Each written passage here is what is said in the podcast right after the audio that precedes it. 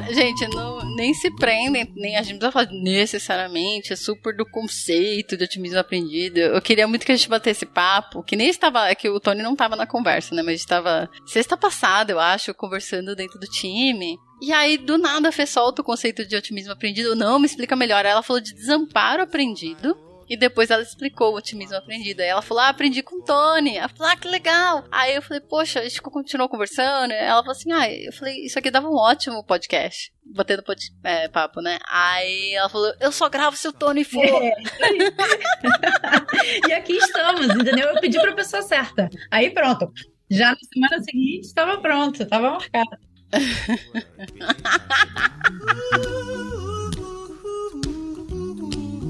Por que, que a gente chegou no papo primeiro do desamparo aprendido, Fê? Por que, que a gente chegou lá? Como que a gente chegou nesse papo? Porque a gente estava falando do negócio que você trouxe de se sentir às vezes meio desconectada e das pessoas e que a gente tinha que reconstruir essa ah reconstruir. de construir comunidade e, e tá ah é, eu lembrei eu lembrei que reforça que te reenergiza que te abastece é, né? é porque eu vi um vídeo na internet de uma moça lá que fala muito de neurociência. Qual o nome dela? Não sei. ela é muito internacional. Aí ela tava falando que dizem que você é é o resultado das cinco pessoas que você mais convive. Só que na verdade não tem nada que comprove isso. Ela falou na neurociência, o que a gente sabe é que a maneira como você se sente sobre você mesmo tem muito a ver com as pessoas com as quais você mais convive. Então se você tá no meio, numa comunidade, convivendo com pessoas que te colocam para cima, que te elogiam, que te dão força, você vai sentir melhor sobre você mesmo. E aí eu tava falando sobre esse lugar de construir de forma mais intencional as minhas relações, de construir uma comunidade, estar tá mais próximo das pessoas que, que me energizam, né? E aí você falou sobre o desamparo. Ah, eu falei porque eh, em algum momento eu fiz essa conexão, porque eu estava comentando na, na reunião que no mês de junho eu tinha tido vários pontos de interação com muitas pessoas diferentes. E várias dessas pessoas, né? Anthony, você tem uma relevância muito grande na minha vida, porque eu uso todas as expressões, muitas expressões que eu aprendi com você. Eu falei assim, que eu lidei no mês de julho, junho, com muitas pessoas cinza. E as pessoas que são aquela meio nuvem, assim, sabe? Que estão sempre num lugar que não necessariamente te,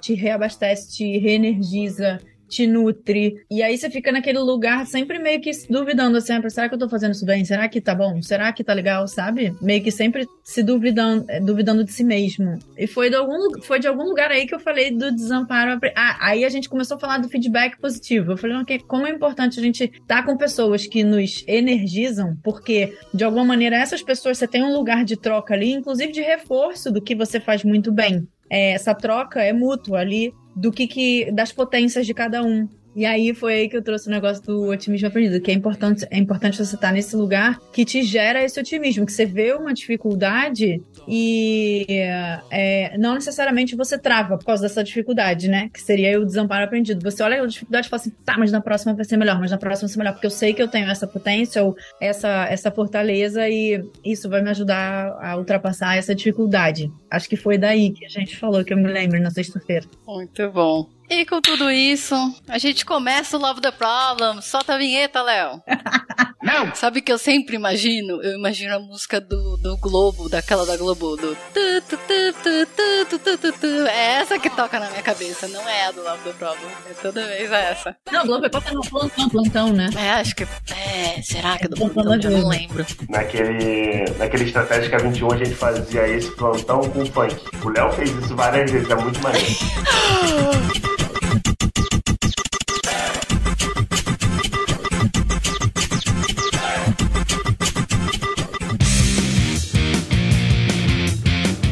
Olá, este é o Love the Problem, o podcast oficial da K21. Evolução contínua de pessoas e organizações, com carinho, toda semana para você.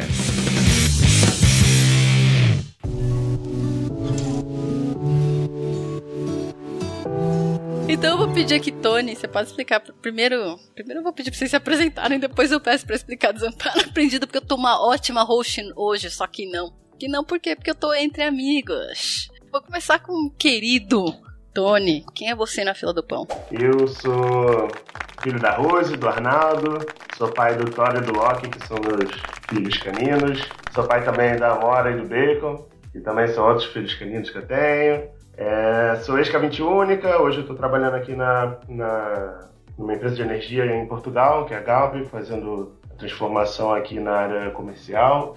Uma equipe aqui meio doida que acredita nessas coisas de fazer um mundo diferente, de fazer a gestão orientada a resultados, essas maluquices que a gente ouviu falar por aí. E eu sou esse cara que acredita no, no futuro melhor e tô aqui tentando fazer essas maluquices. Oi, gente. É, bom dia, boa tarde, boa noite. Eu sou a Dani Prevô. Tô feliz de estar aqui de novo com vocês. Sou consultora, sou trainer aqui na K21. Mas eu sou uma pessoa muito interessada nessa área. Eu tô muito, muito, muito feliz de estar aqui hoje. Porque, inclusive, acabou de chegar esta semana o certificado na minha pós-graduação de psicologia positiva.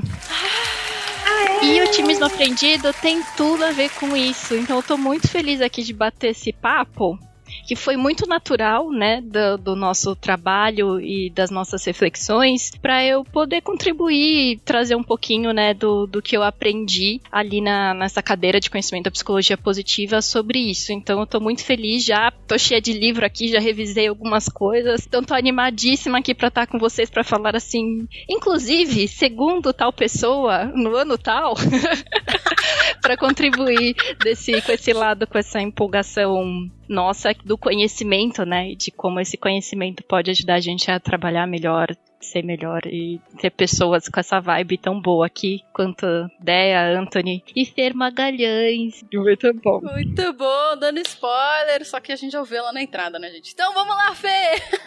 Quem é você? Eu sou a Fernanda Magalhães, eu também sou mãe do Henrique, de 6 anos, e do Francisco, de 1. Um. É, sou mulher do Rodrigo, filha da Letícia e do Francisco. Gostei aí dessa, dessa introdução. Eu, por acaso, também sou consultora e trainer aqui na K21 e também estou muito feliz de estar aqui para falar desse assunto que surgiu de uma forma muito orgânica, né, num bate-papo nosso e aí acabou virando um super tema aí uh, pro Love the Problem. Então, prazer estar aqui de novo com vocês. E é isso. Bora se divertir. Muito bom. Eu não sei se vocês pegaram, mas a gente quer falar de, de otimismo aprendido. Mas pode ser que a gente dê umas voltas aqui e vai cair em vários outros assuntos. Não duvido nada.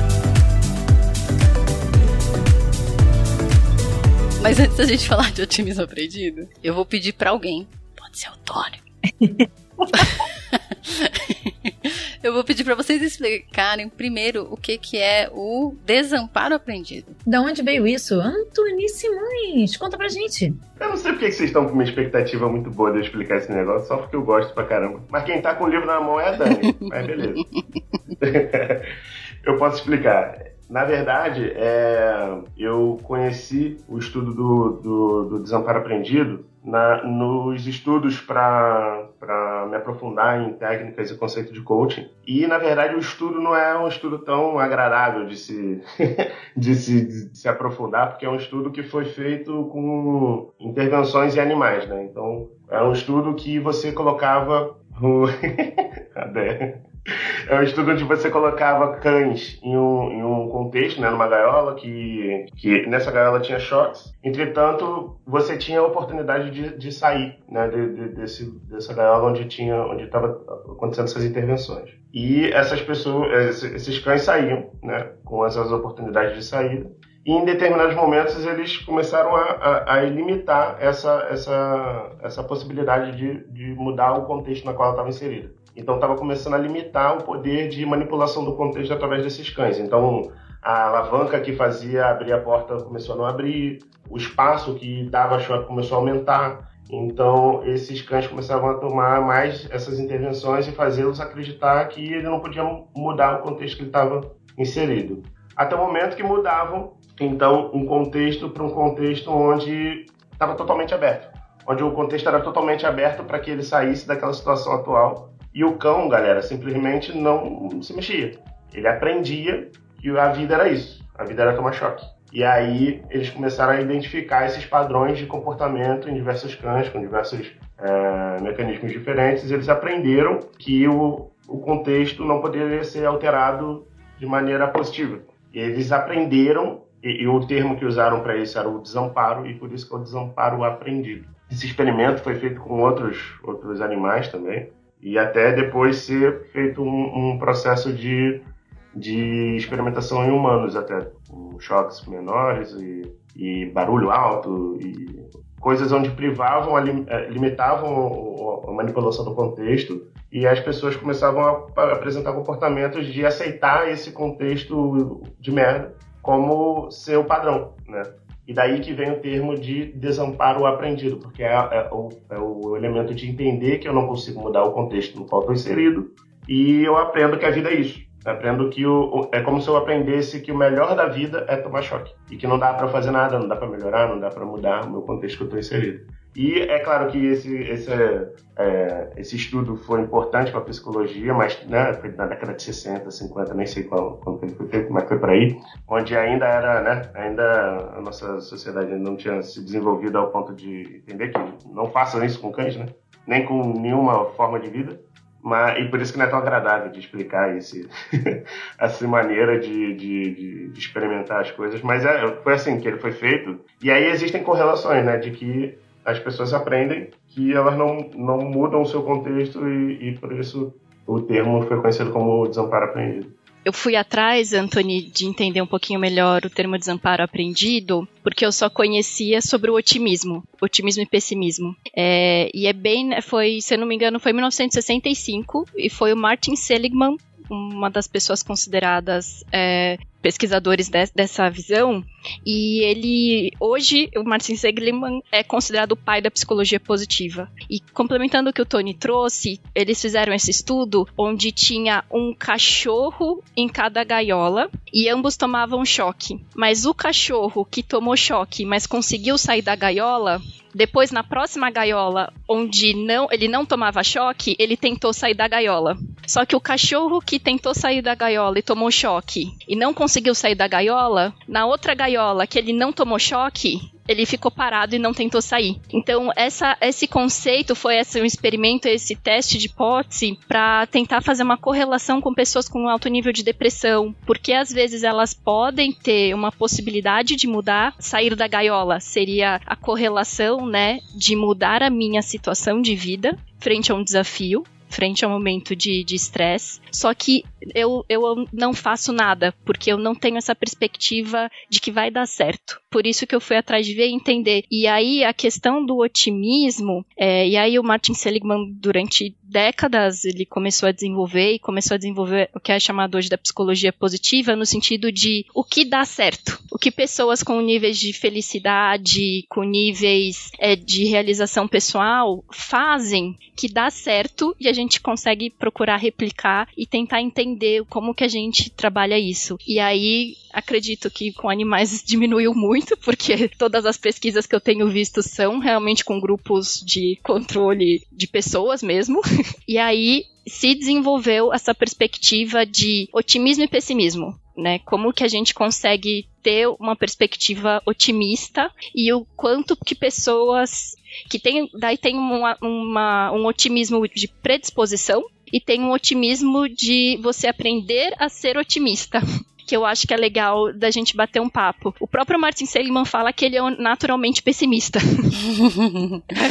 então, ele escrever sobre otimismo, pesquisar sobre isso e trazer os benefícios, eu acho bem legal e bem interessante, porque pessoas que têm o um maior nível de otimismo, está comprovado que tem é, menos chances de depressão, tem maior desempenho no trabalho, tem a pressão arterial é, menor, então tem uma série de benefícios de trazer essa perspectiva e entender como que a perspectiva otimista pode me fazer superar os meus desafios, é, me ajudar a ter resiliência, a ter mais satisfação e realização. Eu quis falar primeiro de desamparo aprendido porque eu imaginava que era meio que quase o, o oposto do otimismo, mas eu tô entendendo que também tem um tal de pessimismo né, no meio, que não é, tô entendendo que não é igual ao desamparo, é isso? Na minha perspectiva, não. Mas daí eu acho que a gente pode bater um papo, é, porque acho que eu posso trazer o que eu entendo das pesquisas e do que a psicologia positiva traz e da nossa experiência que eu tô muito com vontade de ouvir de, de coaches e pessoas é. que vêm ajudando é, pessoas e profissionais a se desenvolverem, superarem os desafios. Então, hum, eu que é. posso trazer aqui essa bate-bola.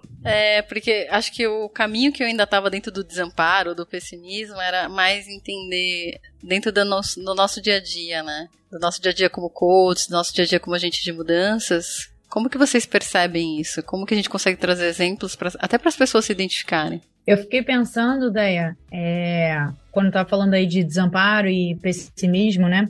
Nessas diferenças aí que é, fico pensando assim, é, independente de estudo, tá? Que ele tenha feito é mais o nosso pensamento aqui e vivências de dia a dia. É, o desamparo, né? Com o próprio termo diz, né? O desamparo aprendido, né? Não necessariamente você é uma pessoa pessimista, você tem um perfil, uma, como a Dani disse, né? Uma, trouxe uma predisposição ao pessimismo, não necessariamente você tem, mas ao tentar dar um passo diferente dentro daquele contexto, né? Ao tentar manipular a situação em prol de algo melhor, né? Ou para experimentar ou tentar algo diferente, são, é o que a gente chama lá das cercas elétricas invisíveis, né? Você dá de cara num negócio que você, putz, não vi que esse negócio estava aqui. Toma um choque. Hum, então não posso ir por esse caminho. Aí você tenta um outro caminho. Quantas vezes isso não acontece no nosso dia a dia da organização, no dia a dia de trabalho? Aí você tenta um outro caminho, então vou tentar outra coisa. Você que acabou de chegar naquele contexto, principalmente. Então vou tentar um outro caminho. Vamos, vamos tentar dessa forma? Vamos tentar, pá, encontra outra cerca elétrica ali. Aí, você que é uma pessoa que tá lá com um espírito, né? Vamos pensar nesse exemplo aqui. Você tem um espírito ali de é, otimista, de tentar, de ver um, uma dificuldade na sua frente, tentar ultrapassar aquilo, tentar por outro caminho e tentar formas novas. E se toda vez você toma um choque, toma um choque, toma um choque, aí a gente vai se comportar como o cão do estudo, né? Que você, você vai retrair. Então você, de alguma maneira, vai acabar entrando em contato não só com esse desamparo, embora você tenha um perfil otimista, mas também é, acho que aí abre uma porta para a gente começar a aprender a ser pessimista. Talvez você nem seja, mas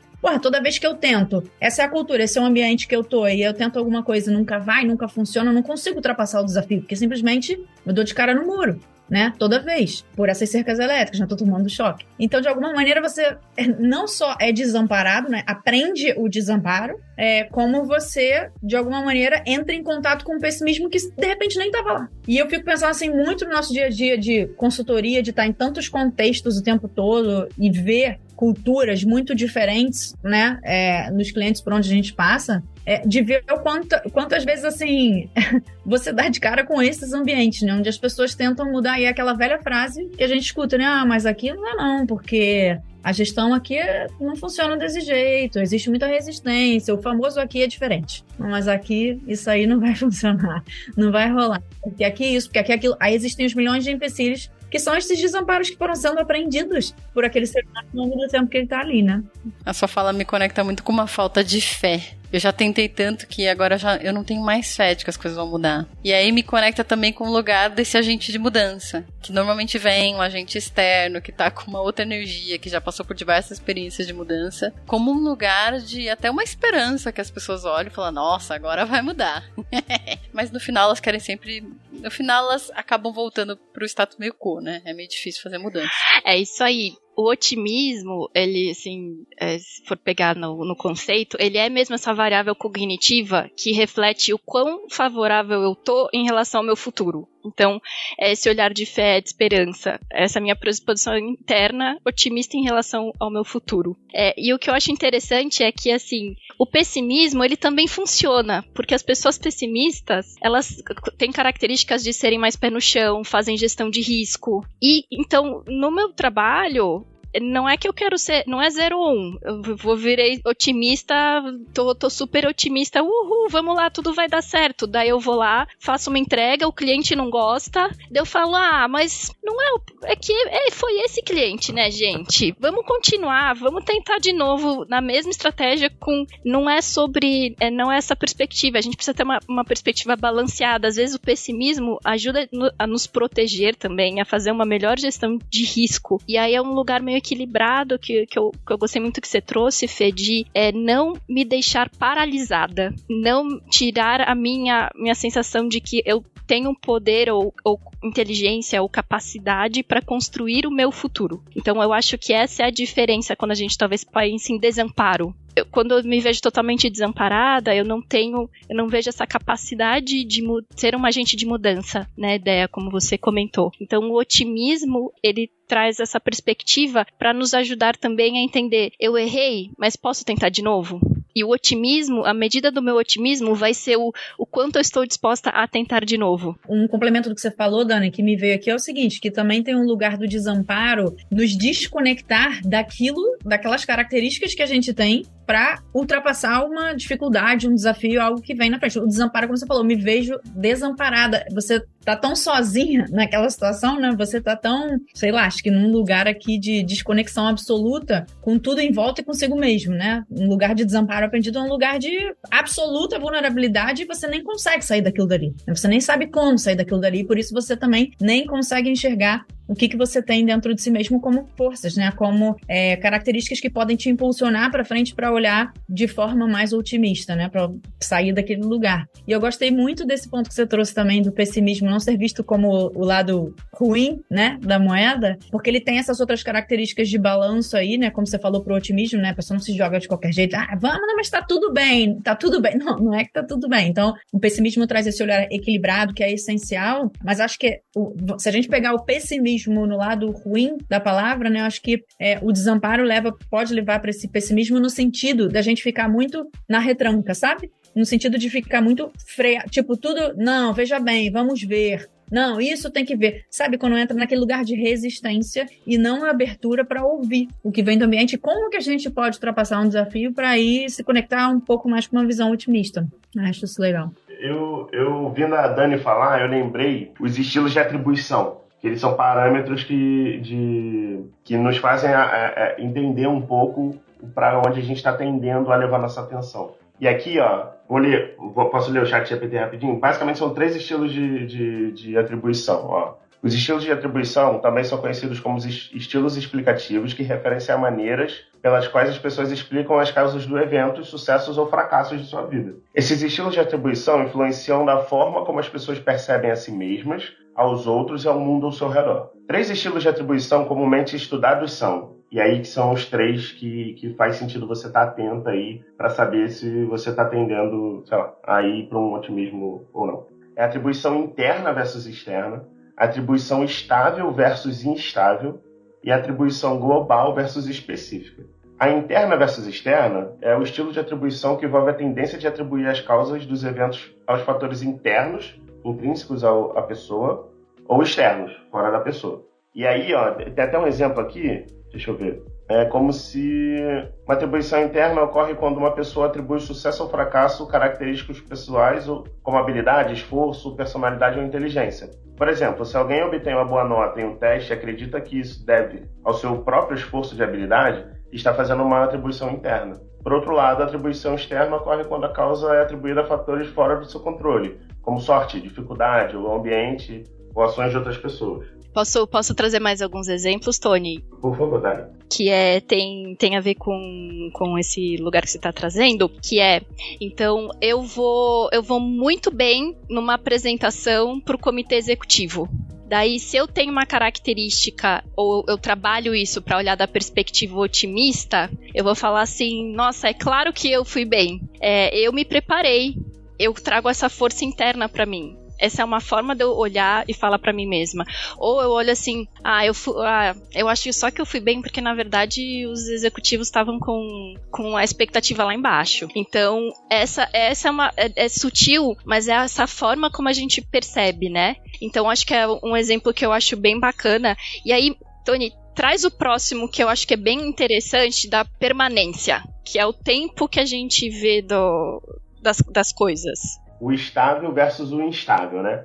Esse estilo de atribuição refere-se à tendência de atribuir causas estáveis ou instáveis aos eventos. Uma atribuição estável ocorre quando uma pessoa que acredita que a causa de um evento é permanente e imutável ao longo do tempo. Por exemplo, se alguém falha um teste e acredita que é porque não é inteligente e sempre será assim, está fazendo uma atribuição estável. Por outro lado, uma atribuição instável ocorre quando é, a causa é vista como uma variação e sujeita a mudança. Por exemplo, se alguém atribui uma falha a um teste e circunstâncias temporárias, como falta de sono ou distrações, está fazendo uma atribuição instável. Sim. Então, dessa perspectiva, tem a ver com o quanto que eu tô ligada à permanência daquela situação. O quanto que aquele desafio é, vai continuar, ou aquela situação vai continuar. Então, eu posso olhar e falar assim: eu fui mandada embora. Eu posso pensar, cara, nunca mais vou conseguir um emprego essa dor, esse sofrimento vai ser para sempre. Ou eu posso ter uma perspectiva de entender, não, isso é temporário, neste contexto, é, eu não, não deu certo, com essas pessoas, nessa empresa, eu vou conseguir alguma outra coisa. Então, é sobre esse lugar de eu ficar para sempre naquele lugar ou entender que vai terminar e eu cons vou conseguir, vai vir um futuro mais positivo à frente. Eu fiquei pensando no exemplo que você tinha dito lá da apresentação pro C-Level, bonitona e tal, e aí você mandou mal por algum motivo. E quantas vezes eu já, já ouvi em mentoria porque, Tony, eu não sei falar com executivos, eu sou assim mesmo, e eu não falo bem, né? Tipo, é algo mais meio que rotulado. Isso, eu, eu, sou, eu sou burra. Ou eu não sei me comunicar, né? É um lugar que, é, que eu fico para sempre na permanência daquela característica. É quase um não sou bom o suficiente, né? E tem um perigo aí, ideia que é assim, de eu não sou boa o suficiente e eu não vejo esperança de melhoria. Uhum. De que eu posso aprender, de que eu posso pedir ajuda, de que dá, eu tenho as ferramentas em possíveis de mudar a situação. Bora pro último, que é atribuição global versus específica. Esse estilo de atribuição diz respeito a tendências de atribuir causas globais ou específicas aos eventos. Uma atribuição global ocorre quando uma pessoa atribui um evento a características amplas e abrangentes de si mesma ou dos outros. Por exemplo, se alguém falha um teste e acredita que é incompetente em todas as matérias, está fazendo uma atribuição global. Por outro lado, uma atribuição específica ocorre quando a causa é vista como relacionada a uma área ou circunstância específica. Por exemplo, se alguém atribui, atribui uma falha a um teste a dificuldades específicas naquele assunto, está fazendo aí uma atribuição específica. Isso é legal também porque tem esse lugar de específico, por exemplo, todos os executivos vão me testar, então eu, eu, eu tenho receio, não quero falar com executivos, não quero falar com C-levels, não quero fazer apresentações, porque todo. Eu tive uma experiência ruim com um com uma pessoa desafiadora no nível C-level, e aí eu coloco, eu universalizo é, essa, essa característica e aí eu me tiro a oportunidade de, de lidar novamente e co talvez conhecer outros perfis, outras situações que possam ser favoráveis, né? Então, quando eu sou otimista, eu, eu consigo entender, falar assim, não, isso foi específico e entender efetivamente o que que foi, foi aquele caso e eu me permito experimentar outros casos, né? Eu fico me perguntando aqui, fiquei bem curiosa, queria que todo mundo respondesse, mas aí fiquei pensando mais no Tony também, por ter sido coach de coaches, né? E até hoje acho que é coach de, de outros agentes de mudança, né? Como que no seu dia a dia e no dia a dia de vocês todos, vocês conseguem aplicar esse olhar mais otimista, ou esse olhar de tirar a pessoa do desamparo, desse lugar de falta de fé. Então, se vocês quiserem trazer cases ou algo que tenha sido marcante, acho que pode ser legal para quem tá ouvindo. Tá, eu posso começar falando que eu acho que. Por que, que eu me lembrei desses estilos de atribuição? Porque o que eu sempre fiz quando eu estava coachando qualquer outra pessoa, não é mesmo que seja coach ou não, eu tento atuar em cima de fazer perguntas boas que gerassem consciência. E minimamente que trouxesse visibilidade de qual é o estilo de atribuição que aquele indivíduo está se dando para aquele momento e independentemente se ela saiba o que é estilo de atribuição ou não. Eu mesmo tive que ler, né? Eu mesmo não, aparentemente não decorei esse treco. Mas eu, eu, eu tendo a trazer consciência do estado atual para aí sim a gente conseguir manipular esse contexto, né? Ou pelo menos vislumbrar que sim, você pode apertar a alavanca e sair desse choque. Sim, você pode saber o que, é o próximo passo, mas uma vez que você sabe onde você está e onde você quer chegar. Eu acho que as perguntas e os movimentos que eu fazia enquanto coaching, de coaching, coaching de, qualquer é, atribuição que você faça, é, é, gerar consciência de, de onde você quer chegar, né? Qual é o, o futuro desejado e gerar consciência de qual é a realidade percebida, que não necessariamente é uma realidade, e de gerar uma consciência que vai transformar os passos em experimentos pequenos para fazer as pessoas é, apertar uma alavanca pequenininha, identificar qual foi o, o benefício que aquilo trouxe ou não, falar, opa, talvez eu possa fazer mais aquilo, identificar então aqui de maneira consistente, que eu acho que acho que a palavra aqui é consistência, né? E se você consistentemente tomar choque, você vai aprender que a vida é tomar choque. E se consistentemente você fizer pequenos experimentos que vai fazer esse choque melhorar, você vai entender que você pode manipular esse, esse contexto. Então, o que eu tento fazer em qualquer movimento que eu estou inserido é gerar consciência que, que é a ação, eu acredito no humano, né? Então, ele vai lá e vai fazer o que ele tem que fazer para melhorar e sair do lugar onde ele está. Eu tenho um, Estava resgatando aqui um, um estudo, daí para responder esse ponto que você trouxe, que é um estudo da Harvard Business Review que se chama The Feedback Fallacy, Fallacy, eu acho que é isso, ou a falácia do feedback. Esse estudo é muito legal. E eu tava lendo um resuminho aqui sobre ele, só para resgatar, que ele fala muito sobre, enfim, tem um estudo todo é, neurocientífico. Gente, juntou essas duas palavras, neurocientífico, tipo, é um negócio muito foda, vai? E aí, é, o estudo estava falando sobre esse comportamento né, neuro, neural aí, psicológico, enfim, do ser humano, como a gente responde muito mal a um feedback de melhoria. É, um feedback, uma crítica, né? Não vou nem dizer um feedback de melhoria, mas assim, uma crítica, né? Ah, isso aqui que você fez, pô, mandou malzão lá na, na apresentação para os executivos, né? Usando aí o exemplo que a Dani tinha trazido. Pô, não acho que você mandou bem e tal. Quando a gente escuta uma fala dessa que vai para um lugar de meio crítica, psicologicamente, né, e, e, nas nossas ligações neurais aqui, vários, é, vários mecanismos mesmo no nosso cérebro acontecem de forma que a gente tende a se fechar, se travar, é, instinto de proteção, né? Você tá me criticando, então, instinto de fechamento aqui, proteção, e eu não vou me abrir para essa para qualquer coisa que você esteja falando. É, então, instintivamente, o ser humano tende a se comportar desse jeito quando frente a uma crítica, né? Então, não vou nem ouvir o que você está me falando para pensar, talvez até resgatar alguma de um ponto otimista e pessimista de analisar o risco, entender o ambiente, pensar como é que eu vou ultrapassar, né, e melhorar aquele ponto de crítica que você trouxe para fazer melhor numa próxima vez. Eu simplesmente vou me travar. O estudo meio que fala sobre isso e fala também do outro lado, né, que é, enquanto seres humanos nós somos muito ruins em dar esse feedback, né, em fazer crítica, porque quando você faz uma crítica é sobre a sua perspectiva e não sobre a perspectiva do outro. Então, quando você faz uma crítica, de alguma maneira, você está falando de alguma dificuldade que você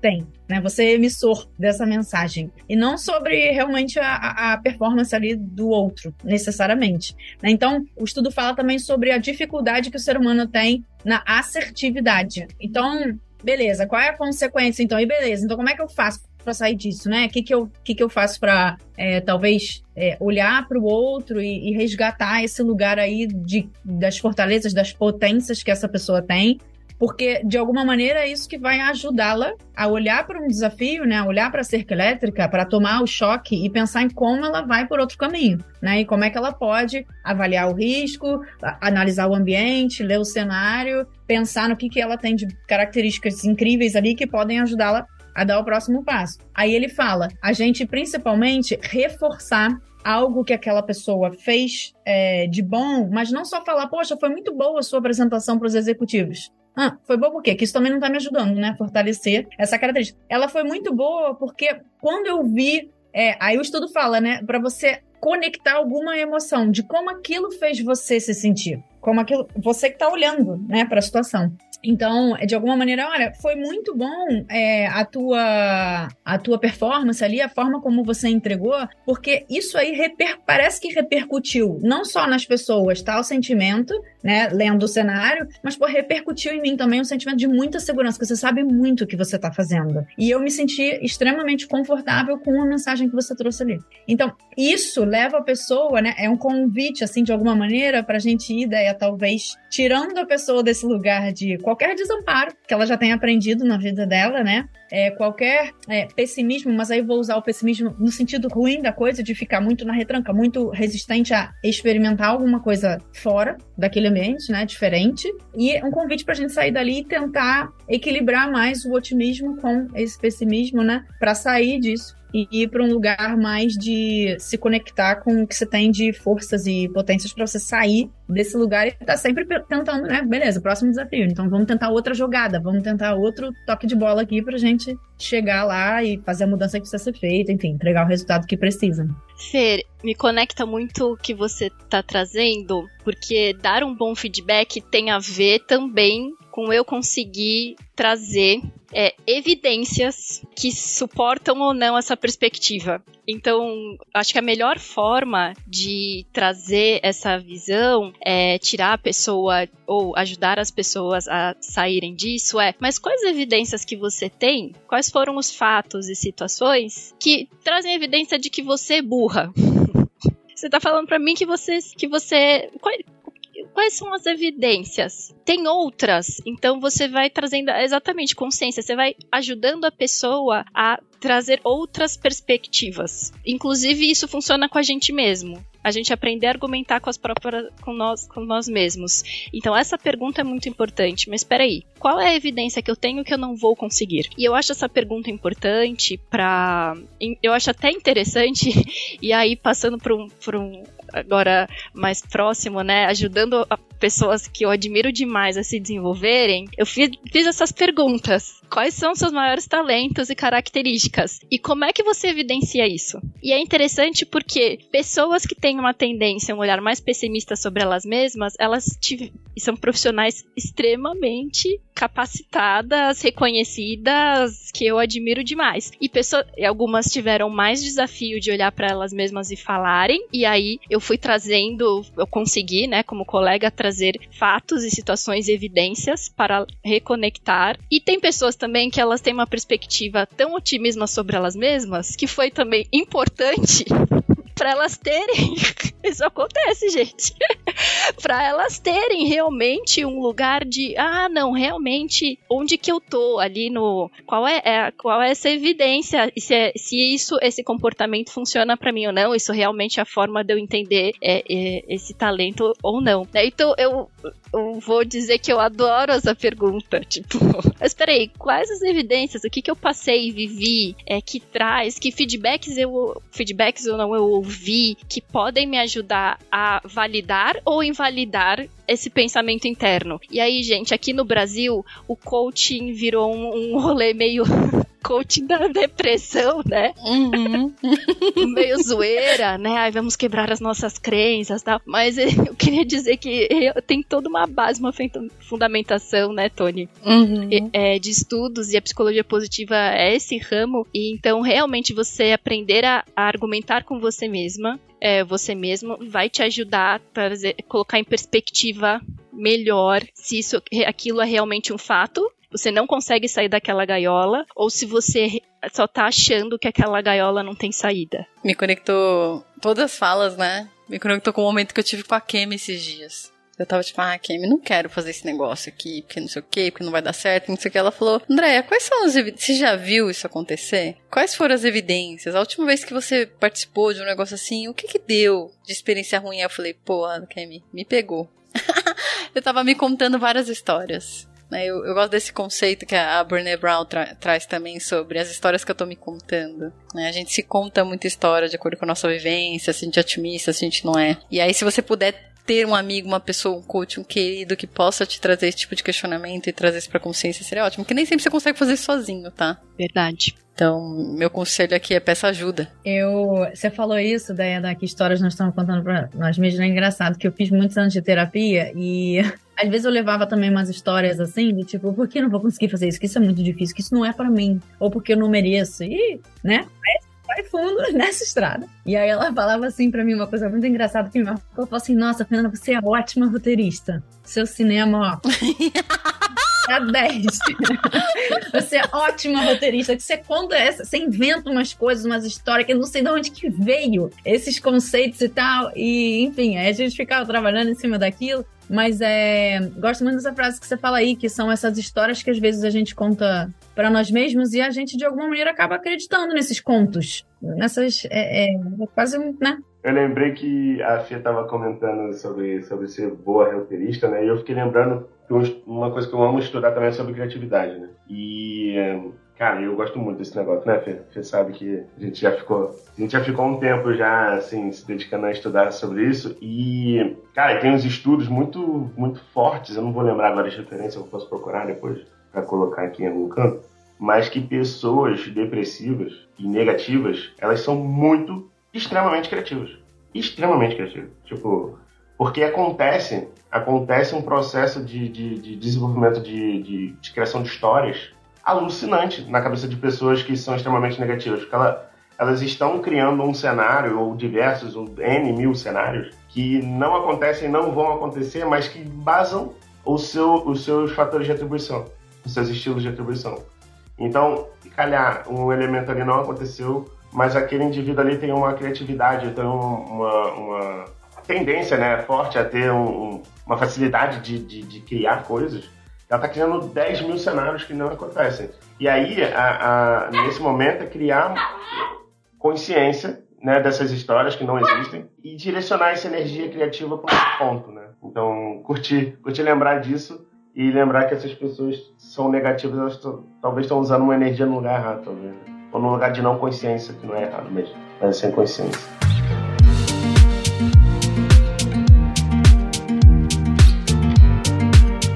Gente, já indo meio que quase pro fim, eu queria que vocês trouxessem eu pedi para vocês trazerem, né, coisas que vocês costumam usar com as pessoas, mas acho que eu não sei se a gente conseguiu aprofundar também nesse conceito do otimismo aprendido. E aí queria, Dani, que você trouxesse pra gente como é que eu aprendo a ser otimista, porque eu tô precisando. Vou confessar para você que eu também tava precisando ultimamente. E calhou assim, em sincronia. As formas como a psicologia positiva traz é bem nessa linha de eu aprender a argumentar comigo mesma. E eu super concordo com você que isso é, é bem desafiador fazer sozinho. Então, às vezes, se você tá precisando de apoio, reforço, né? Esse convite de bate-papo com uma pessoa é, que entenda o conceito, procura um coach, um agente de transformação, é, um psicólogo, um terapeuta, o que você quiser, é, se você tiver, mas é aprender a argumentar com você mesmo. Então a primeira coisa é se, se perceber, né? Uma autoconsciência de se perceber. Olha aí de novo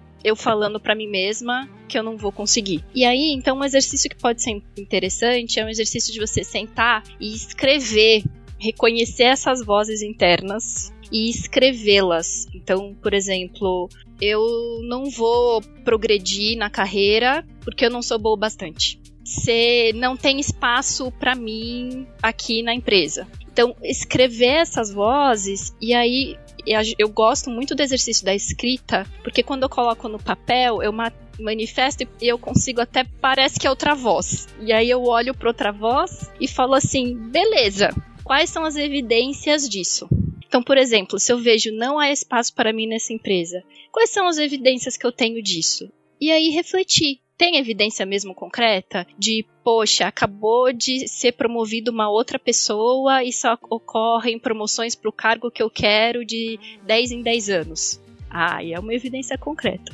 Ah, então, ah, não. Daqui a seis meses, muito provavelmente a gente tem um, processo de progressão e eu tenho aqui as características, todas as características necessárias. Tenho, então, ó, não, não tenho evidência de que isso é verdade que não tem espaço para mim dentro da empresa. E aí então eu escrevo, coloco as vozes e começo a procurar e contestá-las, né? Ver se tenho evidência se ela é verdadeira ou não. E tem um outro passo que é o passo de começar a pensar alternativas, porque isso também já me tira do lugar de, de desamparo, de pessimismo, de beleza, quais são as alternativas que eu tenho para lidar com essa situação, mesmo se ela for verdadeira.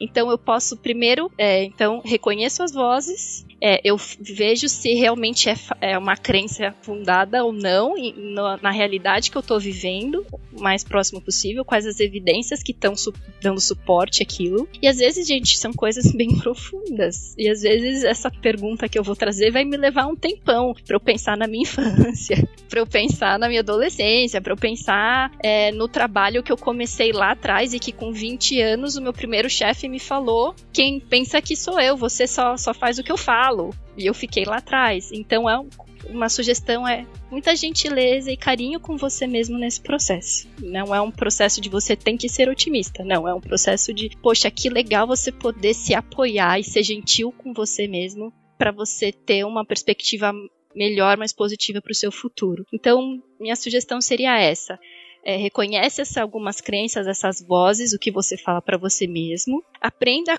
a argumentar com você mesmo, procurando as evidências e depois alternativas para aquilo que você quer construir. E aí, gente, o que, que, vocês acharam? Eu, eu já, já, já, já fiz esse exercício com, com o pessoal e ajuda. Confesso que eu, para fazer comigo mesma, eu ainda preciso de muita ajuda. Eu curto muito. A gente, uma época, a gente começou a desenhar na época do. do na época antiga aí da, da, da K21, a gente era do time da Fê. E a gente desenhava nossos monstros, né? Os monstros que nos limitavam de. Então era meio que como se materializasse o que são essas vozes internas, né? Então acho que esse diálogo menos amoroso, talvez, que a gente tenha conosco mesmo, né?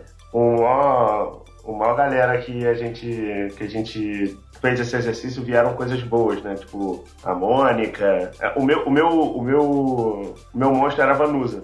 O meu monstro é quando. é, era Vanusa. Porque eu quando eu quando tô em alto, alta pressão, eu começo a ter uma muito, muito diálogo interno, numa velocidade tão grande que eu não consigo dar resposta rápida a, ao ciclo tão curto que uma pressão demanda. E aí parece que eu tô. Ah, eu sou a Vanusa cantando no Nacional, sabe? aí eu sou. eu. Aí eu, esse, era o meu, esse era o meu monstro, a Vanusa. És belo, és forte,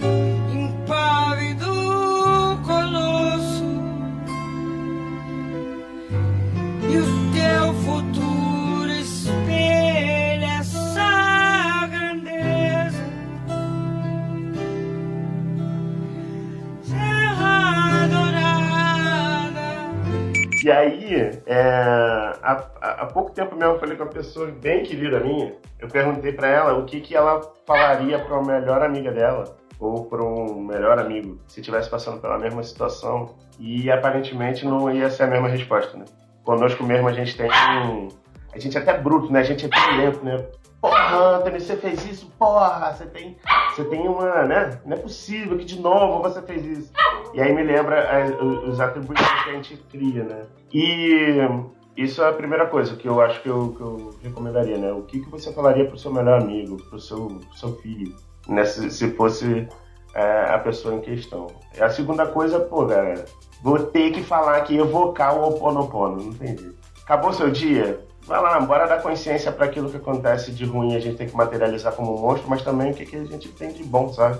O que, que você se sente muito, o que, que você precisa que as pessoas te perdoem, o que, que você precisa indicar que você ama e o que, que você agradece, o que, que você é, é grato, né? Então é, me ajuda muito o Ponopono, eu gosto e não tem jeito, você gratiluz nesse momento aqui. Cara, eu tava pensando aqui, né, enquanto vocês foram falando, eu acho que tem algumas coisas assim que me vieram. Primeiro é nessa, nesse processo, né, da gente buscar esse equilíbrio entre otimismo e pessimismo e se libertar das amarras aí de qualquer desamparo, porventura aprendido ao longo da nossa vida.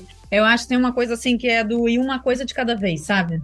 Vai um desafio de cada vez, vai um passo de cada vez. A gente vai ter a tendência ali de tentar ter todas as respostas. Engraçado, nunca ouvi falar disso. Mas assim, a gente vai querer, sabe, abraçar o mundo, ter todas as respostas e saber resolver tudo. E, cara, às vezes não vai ser a super pessoa, o super profissional, porra, mega sinistro e muito bom e que super performance, que, né, é, entrega tudo muito bem. Cara, às vezes não vai rolar, né? Então, eu acho que tem uma coisa assim de e uma coisa de cada vez, tipo, um desafio de cada vez, abraça um, tenta melhorar ele, tenta entender da onde, né? Se realmente é um desafio, se realmente é uma dificuldade ali que você tem, ou não, né? Seguindo ali os pontos é, que o Tony falou e a Dani também. Bom, que evidências, né, mostram isso. Então, assim, só que aí uma coisa de cada vez, porque tudo, ao mesmo tempo, é muita você fala isso, que é importante. Devagar, né? Vai um desafio por vez, né? É, isso vale para o mundo do trabalho e vale para o nosso mundo pessoal também. Tem uma outra coisa que eu acho que é um, uma forma de pensar assim. Não sei se todos concordam, mas me ajuda muito. Eu falo isso muito com meu marido, assim, que é, ah, amanhã eu tenho que tentar resolver não sei o quê, tipo, tem que tentar desamarcar. Ele fala, amor, você não tem que tentar resolver. Tipo, você vai resolver. Você vai. O que, que, te impede de resolver? Se tem coisas te dificultando na, em volta, para pra pensar o que, que é, pega esta coisa, uma coisa de cada vez, e eu vou resolver. Então, me ajuda muito nesse lugar do equilíbrio, do eu vou, eu vou, mas como? Também não vou me tacar do precipício, né? A gente fala muito assim, ah, às vezes tem um desafio, né? A gente fala assim, eu vou, mas eu vou com medo mesmo. Vai com medo mesmo, caramba, entendeu? Porque às vezes você não vai com medo, não. Você não vai, inclusive, né? Você vai travar e você não vai dar continuidade daquilo por histórias que às vezes a gente conta por, pra gente mesmo, né? Tudo isso que a gente falou. Mas eu acho que esse espírito do eu vou, né? Do positivo, de, da realização, né? De, de, de dar movimento, dar calor ali para as coisas, eu acho que é, me ajuda, sabe? Porque quem disse que eu não vou? Então aí para esse lugar. E por último que eu separei aqui, né? Que eu acho que foi todo o cerne de quando toda a ideia desse podcast começou, né, ideia? Que é a gente se cercar de pessoas que nos energizam. Formar grupos, comunidades, uma rede de pessoas que de fato é, conseguem destacar ali para você o que, que você está fazendo super bem, é, como que isso reverbera nelas, como que isso chega nelas, para esse lugar de construção, sabe, do outro, de troca, colaboração e construção uns dos outros, assim, acho que quanto mais relações a gente busca nesse sentido, melhor a gente fica, né? Enquanto pessoa profissional, no mundo do trabalho, em casa com a família, com os amigos e por aí vai. Então acho que é para ir para esse lugar de construção, assim, de, de, achar quem são essas pessoas que deixam seu dia mais colorido, né? Na paleta colorida e não na paleta dos 50 tons. Muito bom. se bem que depende, né? Dos 50 tons de cinza. Depende se você gosta, meus amigos. Para quem não viu o filme, fica aí a dica. Gente, obrigada, assim, por vocês terem vindo, pelo papo, foi super leve, por todas as dicas, acho que conecta uma coisa conecta tudo com a outra. Então, tenho muita gratidão, sinto muita gratidão nesse momento, sabe? Por ter vocês na minha vida. Hoje fui até almoçar com uma amiga, né? Pensando em já exercitar esse lugar de me conectar e de estar com pessoas mais energiz é, que me energizam. Foi até almoçar com uma amiga. E é muito engraçado, porque só o fato de eu ter visto alguém comido fora, abraçado ela, porque eu fico muito sozinha aqui em casa, nossa, eu voltei muito melhor. Meu humor melhorou muito, então. Se eu puder também dar uma dica, vai ver seus amigos, sua rede de apoio, come um negócio gostoso, é importante também. Cara, eu lembrei de uma história muito rápida, muito rápida mesmo, que é essa de pessoas coloridas. É, lá no Rio, quando eu tava no Rio, eu, eu, participava de uma trupe, né? Eu era palhaço que levava alegria para crianças descentralizadas.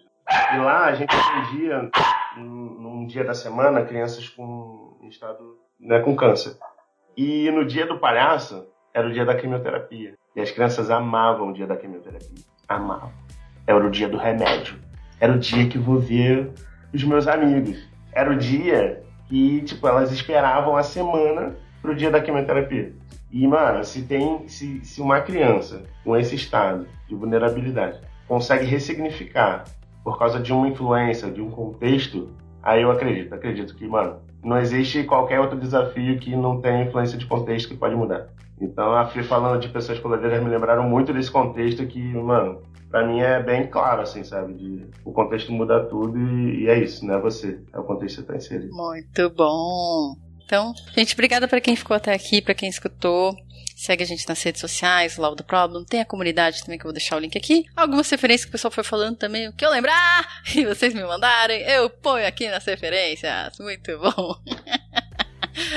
Amo vocês, um beijo, até a próxima. Valeu, galera. Até a próxima. Um abraço, pessoal. Obrigadão. Jocas.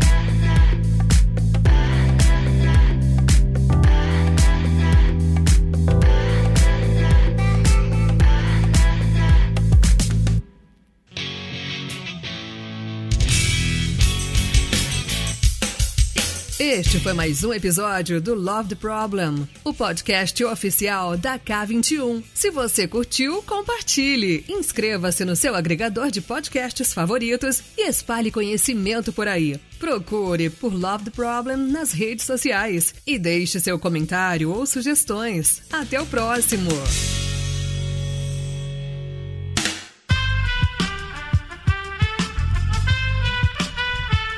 Esse podcast foi editado por Aerolitos Edição Inteligente.